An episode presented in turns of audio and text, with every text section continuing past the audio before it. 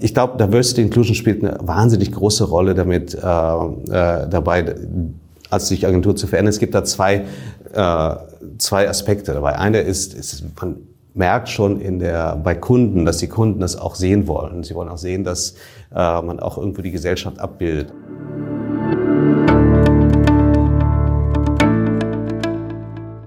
Hallo und herzlich willkommen zu Empower, Transform, Succeed – dem Diversity und Inclusion Podcast der Initiative Beyond Gender Agenda.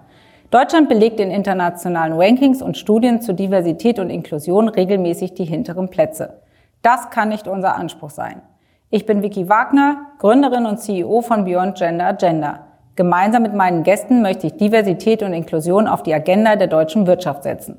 Ich freue mich sehr, heute Dr. Vigan Salazar, CEO der Agenturgruppe MSL, begrüßen zu dürfen und ja, vielleicht magst du dich direkt mal mit ein paar persönlichen Worten vorstellen. Danke, Vicky, schön, dass ich hier sein darf. Also ich freue mich äh, sehr bei äh, Beyond Gender Gender mitmachen zu können und äh, vielleicht zur kurzen Vorstellung, ich bin CEO einer Kommunikationsagentur namens MSL, wir sind ein globales Netzwerk, Teil der Publicis-Gruppe. Ich arbeite seit 18,5 Jahren dort, das heißt äh, schon einige Zeit. Und zum Background, ich bin aufgewachsen in äh, Manila und in Bonn, also äh, in Hauptstädten und ja. jetzt in Berlin. Und äh, habe äh, äh, hab sozusagen über, den, äh, über das Studium und äh, Ausflüge in den Journalismus halt den Weg in die PR gefunden und äh, ähm, zu Beyond Gender Agenda finde ich vor allen Dingen durch die, äh, durch die ganzen ähm, für uns als Agentur, aber auch äh, für mich äh, interessanten Themen der ähm, Diversität in den Führungsetagen in Deutschland gekommen. Ja, freut mich sehr. Ähm, vor allen Dingen, dass du uns unterstützt. Und vielleicht magst du das nochmal ein bisschen erläutern. Also was motiviert dich, dieses Beiratsmandat bei Beyond Gender Agenda zu übernehmen? Und ja, warum findet auch deine Agentur MSL unsere Initiative unterstützenswert? Ja, vielleicht, äh, ich würde mal so auf so eine, ähm, auf den Weg äh, ähm, den zeigen, den wir gegangen sind als, äh, als Agentur. Wir haben jetzt äh, ein Führungsteam im Management von äh, sieben äh, Leuten, vier Männer, drei Frauen. Ich sage immer scherzhaft, wir haben wir haben nur zwei äh, Männer, wir haben nur zwei weiße heterosexuelle Männer in unserem Management und davon ist sogar einer SPD-Mitglied. Insofern okay, äh, das ist Mitglied, Diversität pur. ja. Diversität pur. und äh, und äh, es war aber ein langer Weg dahin. Wir waren auch ein, äh, eine Zeit lang ein reiner Männerclub im Management und haben das äh, sehr bewusst uns äh, äh, sehr bewusst uns auf die Agenda gesetzt, zu sagen, okay, wir wollen das noch ein bisschen diverser machen. Äh, manchmal, eine Zeit lang ist es auch äh, gescheitert, wo Leute, die wir uns ausgeguckt hatten, die mit reingingen, dann irgendwie abgesprungen sind. Aber dann haben wir es irgendwie geschafft und nach dem, danach hat sich das auch verstetigt, dass man auch in den Rängen, in dem Rängen darunter, in der Geschäftsleitung, bei den Account-Teams, bei den Führungsteams da auch ähm, entsprechend da auch ähm, für Nachwuchs gesorgt hat. Und wir merken schon, dass ähm, die Korrelation ist immer schwer zu sehen, aber äh, dass wir seitdem auch viel ähm, stabiler und auch äh, langfristig erfolgreicher auftreten. Das ist schon mal schön. Ihr habt also einen positiven Effekt durch Diversität erlebt. Da gehen wir nachher nochmal drauf ein. Ja. Ähm, was mich noch interessieren wird, äh, würde, es ist ja immer auch ein Thema der persönlichen Betroffenheit, wenn man sich engagiert. Du hast eben von deinem Background erzählt, wo du herkommst. Hast du denn selber schon mal erlebt, dass du vielleicht nicht die gleichen Chancen hattest? Und wenn ja, wie hat dich das persönlich geprägt? Ja, ich äh, muss vielleicht ein bisschen ausholen. Auch, auch wieder, ich habe einerseits einen privilegierten Background, weil ich aus einem äh, doppelten Akademikerhaushalt rauskomme und, äh, und auch ähm, äh, dadurch, dass ich halt deutsch, halt philippinisch bin, natürlich auch die deutsche Seite sehr stark äh, maßgeblich prägend in Deutschland ist und auch äh, sagen konnte, okay, das kann man machen, hier kann man studieren und so. Das heißt, in den Sachen äh, spielt es schon eine Rolle. Aber ich habe das immer gesehen bei Freunden, mit denen ich zum Beispiel Sport gemacht habe, die irgendwie äh, äh, gänzlich Einwandererkinder war, wie schwer es für sie war, sich zu etablieren. Einerseits eher angefangen mit der Schule, bis hin zu später im Job, mit Netzwerken und so weiter. Äh, und äh, das habe ich schon sehr stark mitgenommen und äh, merke jetzt später in der Karriere, dass es auch Zeit ist, da auch zu gucken, wie man da auch vielleicht was dran verändern kann. Es gibt ja so eine Phase in der Karriere, wo man so auf Autopilot geschaltet Absolut. hat und, und auch immer denkt, okay, alles, was, was jetzt kommt oder was an Erfolgen da ist, das liegt nur an mir sozusagen oder an einem selbst oder einem Team, an dem man hat. Aber irgendwann muss man auch dann nach hinten schauen und sagen, okay, es gibt auch, äh, es gibt auch Begrenzungen, die vielleicht ein persönlich nicht selbst aufgehalten haben, aber wo man vielleicht einen Beitrag später leisten kann, das äh, zu verändern. Ja, toll, dass du diesen Beitrag äh, mit Beyond Gender Agenda leisten möchtest. Ähm, jetzt arbeitest du in einem internationalen äh, Agenturnetzwerk. Das heißt, du hast einen relativ guten Blick auch auf Unterschiedlichkeit in den Ländern in Bezug auf Umsetzung von Diversity und Inclusion. Was würdest du denn persönlich sagen, wo stehen wir in Deutschland? Ja, und was müssen wir tun, um das vielleicht zu verändern und zu verbessern?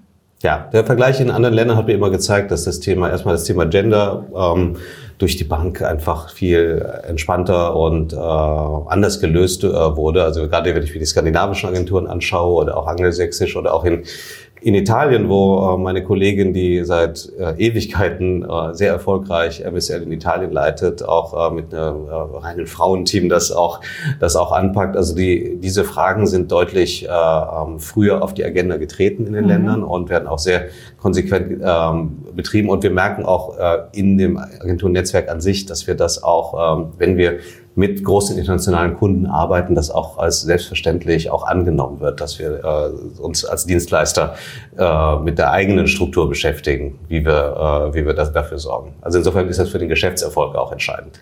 Und würdest du denn sagen, dass wir wirtschaftlich äh, in Deutschland schlechter, gleich gut, besser dastehen? Wir stehen ja eigentlich gut da. Ne? Ich glaube, in Deutschland gibt es ein, ein Thema, was, äh, wo man auch sagen muss, wo es die, äh, ähm, die deutsche Industrie auch schwer hat, ist, dass wir wirklich auch ein sehr erfolgreiche ingenieurbasierte Unternehmen haben, wo jetzt sag mal der äh, von der Pipeline her ist relativ schwierig ist, da ähm, die Diversität aufzubauen. Also mhm. ich sage, wenn äh, wenn die Tradition im Unternehmen ist, nur Ingenieure, promovierte Ingenieure zu nehmen, äh, dann äh, ist es also muss man gucken, okay, wo muss man anfangen, jetzt sagen wir mal äh, Frauen in die Ingenieursstudiengänge äh, zu bekommen oder auch äh, Menschen mit Migrationshintergrund dafür zu begeistern. Also das ist äh, ein strukturelles Thema. Das ist natürlich bei einem ähm, Professional Services getriebenen Ansatz wie in den USA oder, oder Großbritannien ein bisschen leichter. Es ist aber auch schon noch, ähm, wenn ich die Selbstverständlichkeit in Jobs wie wenn ich mir Anwaltskanzleien beispielsweise anschaue, wenn ich mir die Anwaltskanzleien in London anschaue, wie klar es ist, dass mal jemand indischer Abstammung ist, jemand, äh, äh, jemand der äh, afrikanischer Abstammung ist, äh, dabei sein muss, fast in einem äh, großen Team. Und wenn ich mir die Anwaltskanzlei, Partnerstruktur in deutschen äh, Kanzleien anschaue, denke ich, uh, das ist ein extrem weiter Weg, der noch gegangen werden muss. Da ist selbst das Frauenthema noch äh, gar nicht angepackt. Ja, absolut. Also es gibt noch was zu tun, da haben wir absolut. Einigkeit. Ähm, jetzt kommst du aus dem Agenturkontext und eine Agentur, insbesondere im kommunikativen Bereich, ähm, ist ja in der Regel sehr offen für Vielfalt.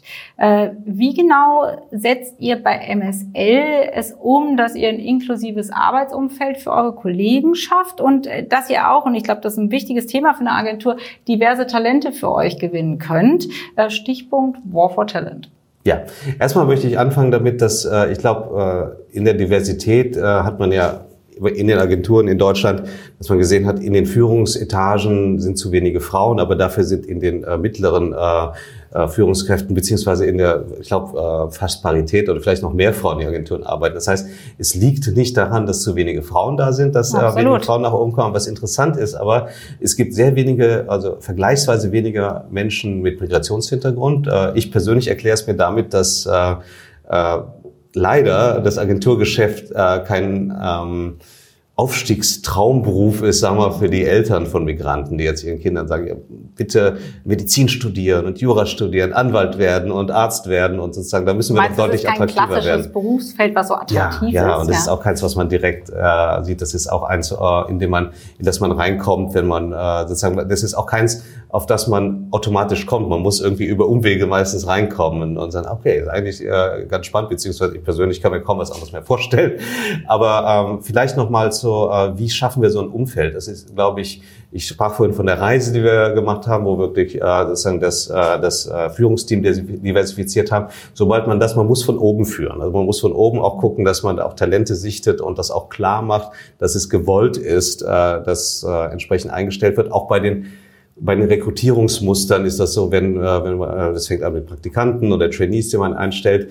Und es fängt an mit gegeben, baulichen Gegebenheiten. Wir hatten äh, vor ein paar Jahren äh, eine, jemand eingestellt, äh, sehr talentiert, der im Rollstuhl saß. Ja. Und haben festgestellt, dass äh, beispielsweise die Eingänge, äh, so ein in alte Industriebau. Ne? Man will immer schick arbeiten und so weiter, aber der Denkmalschutz bringt dann auch so Tricks mit sich, dass die Eingänge zu den Toiletten zu schmal waren. Und okay, da haben wir geschaut, was brauchen wir, was bauen wir um, brauchen wir eine Rampe hier, brauchen wir was da und da haben wir das halt äh, mit dem Mitarbeiter sehr pragmatisch gelöst, aber da, dann wird einem erstmal klar, Moment, unser Arbeitsplatz, den wir hier anbieten, ist gar nicht inklusiv. Und absolut, äh, das, äh, das, das merkt man teilweise erst, während man äh, diese, äh, diesen Schritt geht, aber man muss auch bereit sein, den Schritt zu gehen. Und, äh, und, äh, und das ist, äh, das, äh, dann, dann hat man auch ein ganz, äh, ganz anderes Team und ganz anderes Teamgefüge und Teamgefühl.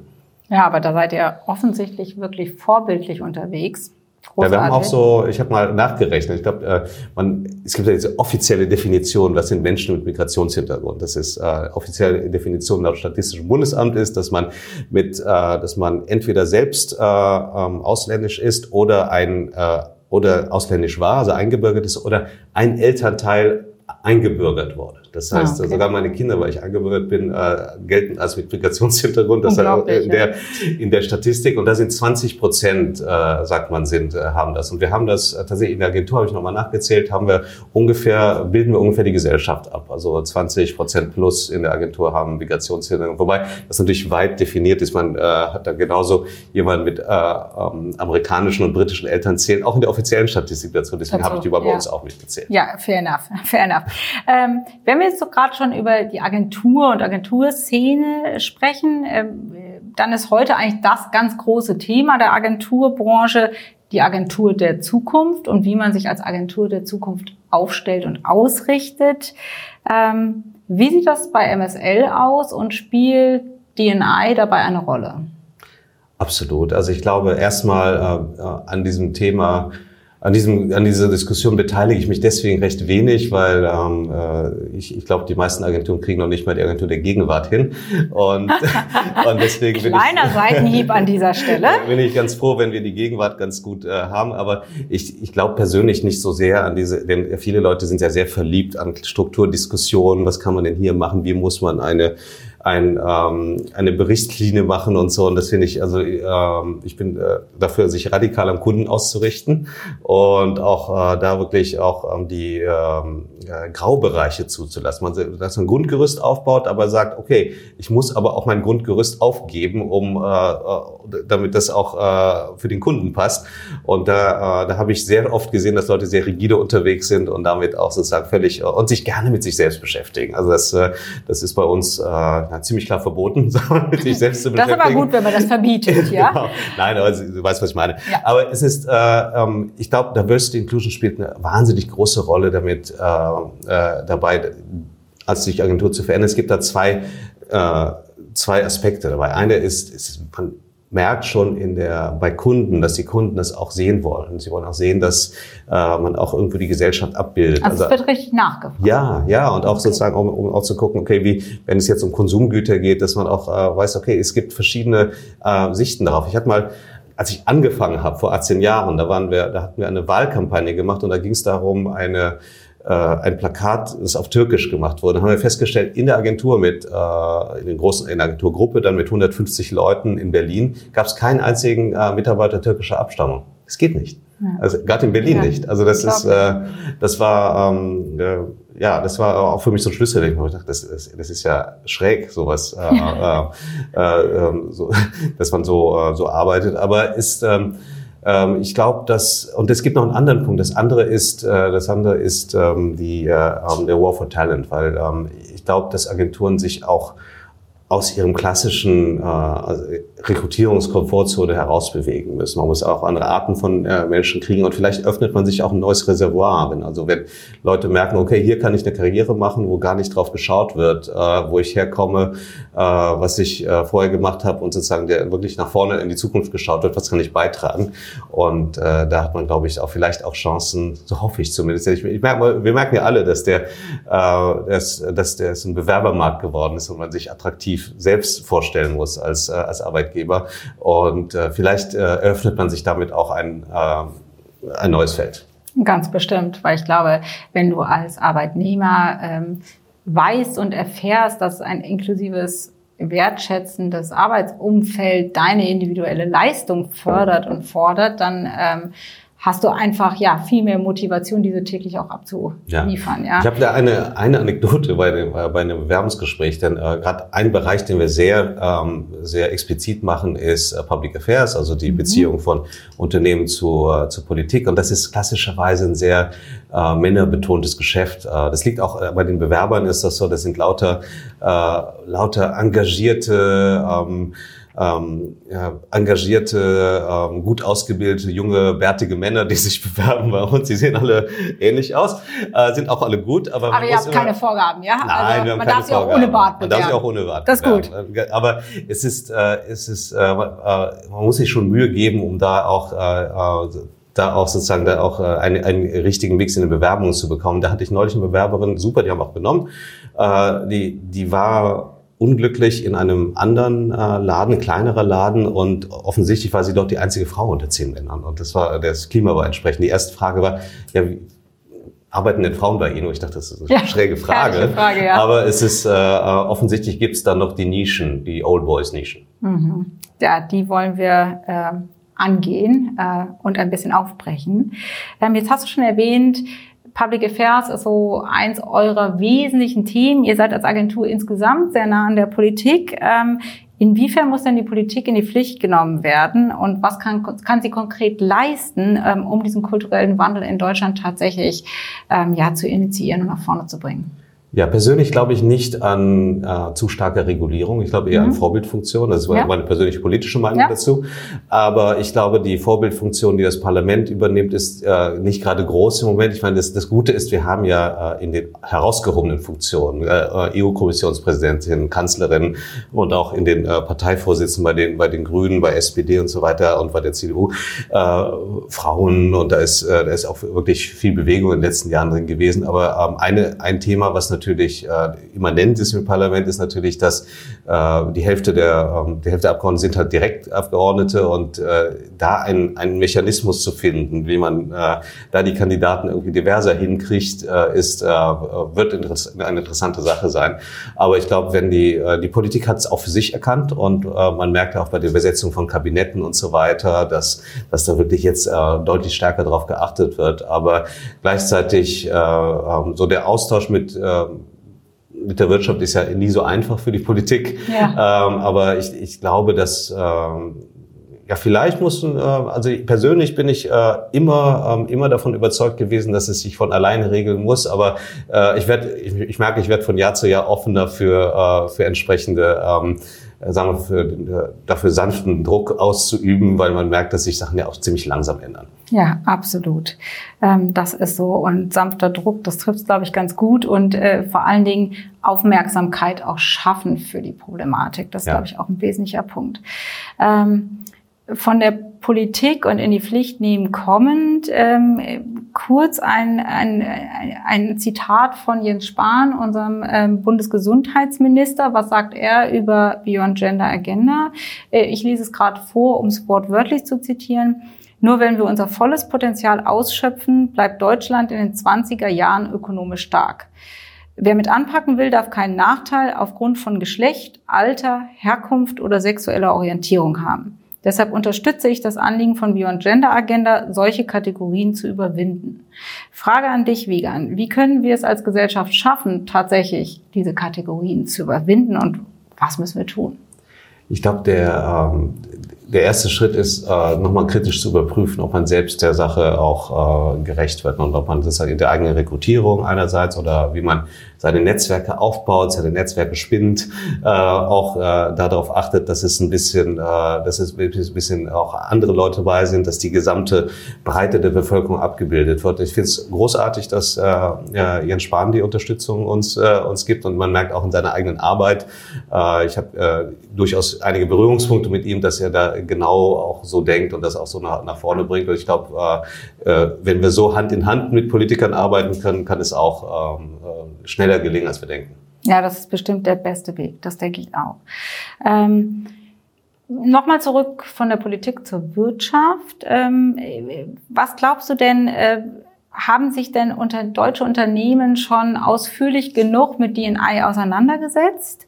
Ähm, haben Sie das oder haben Sie das nicht? Und äh, woran könnte es denn liegen, dass Sie immer noch das internationale Schlusslicht bei Rankings und in Studien bilden? Ja, ich glaube, das ist ähm, die wie ich, wie ich vorhin sagte, das eine ist das Thema des äh, Ingenieursberufs. Also es ist, äh, es ist ein, es ist ein Pipeline-Thema. Mhm. Ähm, aber auch wenn ich mir äh, die Pipelines anschaue in die, sag mal, unterhalb des Vorstands sind, da ist auch noch nicht so viel passiert. Also ich glaube, dass ähm, und ich, ich glaube auch bezeichnend, dass die erste CEO eines DAX-Unternehmens eine Amerikanerin, Amerikanerin ist. ist. Absolut. Und ich glaube, ich glaube auch, das ist, das ist ja auch so, wenn ich sehe, dass äh, wenn wir Diversität uns auch anschauen, was halt die Herkunft angeht, dann sind dann eher noch, ist es eher noch so, dass ein, äh, ein keine Ahnung in in USA ausgebildeter ähm, ähm, beziehungsweise es gibt ja natürlich schon amerikanische Vorstandschefs wie SAP vorher natürlich. mit äh, McDermott und so, oder ja. Dänen oder Dänen und so. Es ist eher noch so, dass ein Däne Vorstandschef wird, als dass äh, ein Deutsch-Türke Vorstandschef wird, sagen wir mal. Und, so, äh, so und da ist es, äh, da merkt man, dass äh, vielleicht sind es auch die Management-Schulen. Also vielleicht muss man sich auch anschauen, wo wird rekrutiert, wie sind die, äh, wie divers sind die Management-Schulen. Ich habe das Gefühl, dass die Management-Schulen ja doch schon ein bisschen, äh, sagen wir auch, auch durchaus äh, sozial ein bisschen exklusiver sind. Und äh, also ich glaube, da muss man sehr stark in die Rekrutierungsmuster gehen. Ja, guter Punkt, äh, den wir bei Zeiten auch nochmal vertiefen sollten. Ähm, wenn wir jetzt sagen, äh, Diversität hat Vorteile für die Wirtschaft. Ähm, was würdest du denn sagen, sind die ganz konkreten Vorteile, die ich wirtschaftlich als Unternehmen ziehen kann, äh, wenn ich es schaffe, Diversity und Inclusion integral zu verankern? Ja, ich glaube, das das ist einerseits, äh, ich glaube, wenn ich auf die Märkte gucke, die ich bearbeite, also ich glaube, es ist, äh, ich sage mal, vom Konsumgüterunternehmen ganz, ganz entscheidend beispielsweise, dass, äh, dass ich die, äh, äh die Perspektiven äh, von Frauen drin habe, von Männern, äh, von äh, äh ja, von diversen äh, geschlechtlichen Identitäten auch sozusagen, die auch im, äh, im Blick habe, dann wird natürlich direkt eingewandt, ja, wir sind in Deutschland gar nicht mal so konsumgüterlastig, das ist ja alles eher, äh, eher Industrie. Aber auch da verändert sich die Welt und auch da ist es, äh, glaube ich, äh, gut, wenn, äh, wenn man auch Menschen hat, die einen anderen Blick haben. Und ich meine, wir sind eine Exportnation. Absolut. Es ist für uns äh, entscheidend, dass wir, äh, dass wir äh, in die Welt hinausgehen und äh, äh wer wäre nicht, wer wäre kein besserer Botschafter als all, äh, all die äh, Menschen zum Beispiel mit Migrationshintergrund, die halt hier aufgewachsen sind, um genau diese Aufgaben anzupacken. Absolut, das äh, würde unser Image doch nochmal sehr positiv verändern, wenn wir da ja nochmal ein bisschen weiter wären. Ähm, Jetzt haben wir hier wirklich ein nettes Gespräch und ich denke, viele Punkte, wo wir einfach auch noch mal intensiver ansetzen könnten, vielleicht in einem Nachfolgetermin, das würde mich jedenfalls sehr freuen. Aber hast du eine Idee, ähm, wen wir hier noch mal einladen sollten in dieses Format, wer ähm, einfach noch mal ganz besonderen persönlichen Input hat und, und einfach die Debatte rund um Diversity und Inclusion weiterbringen würde? Ich hätte da tatsächlich direkt eine Idee und zwar, ähm, ich würde in die Welt des Sports gehen, weil da ja, gerne. Äh, Diversity, äh, da gibt's äh, eine unserer wesentlichen, ich finde Basketballer, deswegen ja? ist das, äh, würde ich Ademola Okulaja nehmen. Der ist, mhm. äh, der war Nationalspieler, hat lange mit Nowitzki gespielt, ist jetzt äh, auch Manager von Dennis Schröder und ist CEO einer, einer Sportagentur, äh, die genau diese, um diese Themen Sport herum viel macht und ich glaube, ähm, äh, nigerianische Abstammung. Und ich glaube, dass er äh, viel beizutragen hätte. Und ich glaube, dieser, dieses Bild aus dem Sport, wo, sagen wir mal, Leistung ja. sozusagen aus der, die pure Leistung noch eine starke Rolle spielt, äh, ähm, könnte uns gut tun. Ja, spannend. Ähm, werde ich angehen, werde ich versuchen. Ähm, tolle Idee. Ähm, Jetzt sind wir leider so langsam schon am Ende unseres Tuesday Talks. Äh, wenn ich das jetzt nochmal grob zusammenfasse, dann ist mir eigentlich besonders ähm, eine These oder eine Aussage von dir im Gedächtnis geblieben. Ähm, du hast also gesagt, äh, Diversität ist eigentlich der Schlüsselmoment oder der Antreiber, womit man sicherstellen kann, dass man als Agentur der Zukunft gut ausgestellt ist. Und ähm, offensichtlich seid ihr da auf einem tollen Weg. Ähm, würdest du diese These so stehen lassen oder möchtest du ähm, was ergänzen? Die würde ich, was, den, was Agentur angeht, absolut so stehen lassen, denn äh, Ähm, da gibt's ja diesen schönen äh, Spruch, der fast klischeehaft ist, Culture eats Strategy for Breakfast. Und ich glaube, das ist, äh, ähm, ich glaube aber, dass er ziemlich wahr ist. Und wenn man so eine Kultur geschaffen hat, die äh, diese Inklusivität auch ähm, so äh, auch klar äh, zum Ausdruck bringt, dann äh, ist das schon die halbe Miete in der Agenturwelt. Hört sich gut an. Ich glaube, wir haben heute einen spannenden Einblick in die Agenturwelt bekommen. Danke dafür, Wiegand. Danke ja, auch für deine Offenheit. Ja. Und das sehr angenehme Gespräch, das macht immer viel Freude mit dir. Ähm, wenn ihr mehr von Vegan hören oder lesen möchtet, dann folgt ihm doch über seine Social-Media-Kanäle. Ähm, rund um Diversity und Inclusion freuen wir uns natürlich vom Beyond Gender Agenda sehr, wenn ihr unseren Social-Media-Kanälen folgt und ordentlich liked, shared oder äh, kommentiert. Ähm, ja, für heute erst einmal vielen Dank fürs Zuhören. Vielen Dank, dass du da warst, lieber Vegan, und habt noch einen schönen Tag. Eure Vicky.